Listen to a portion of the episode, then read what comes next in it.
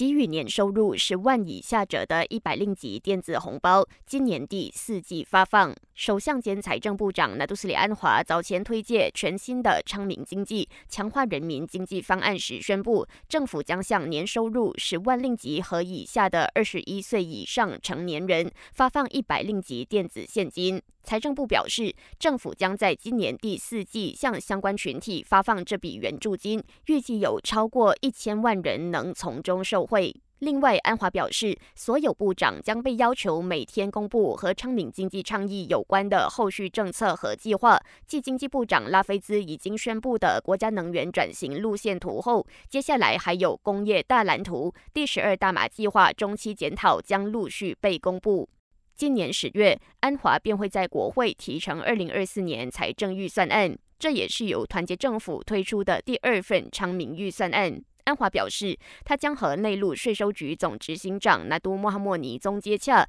以探讨有关推出新税制或调整现有税制的事。修改后的税务政策将纳入二零二四年财政预算案中。安华声明，政府将在该征收的时候征收和不造成各界负担的两大原则下，以开放和积极的态度来进行国家税务改革。感谢收听，我是资琪。